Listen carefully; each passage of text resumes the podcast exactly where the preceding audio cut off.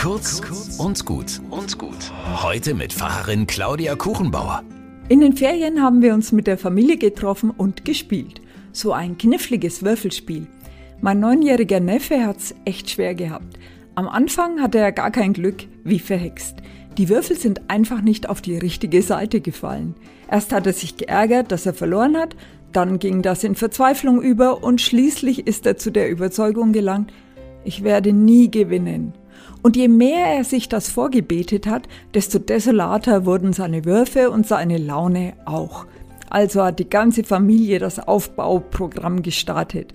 Auch du wirst ein Sieger sein. Lass den Kopf nicht hängen. Du kannst uns alle in Grund und Boden würfeln. Warte ab, traust dir zu. Und gestern war es soweit. Sein erster Würfelsieg. Man konnte zusehen, wie der Junge gewachsen ist. Ich hab gewonnen!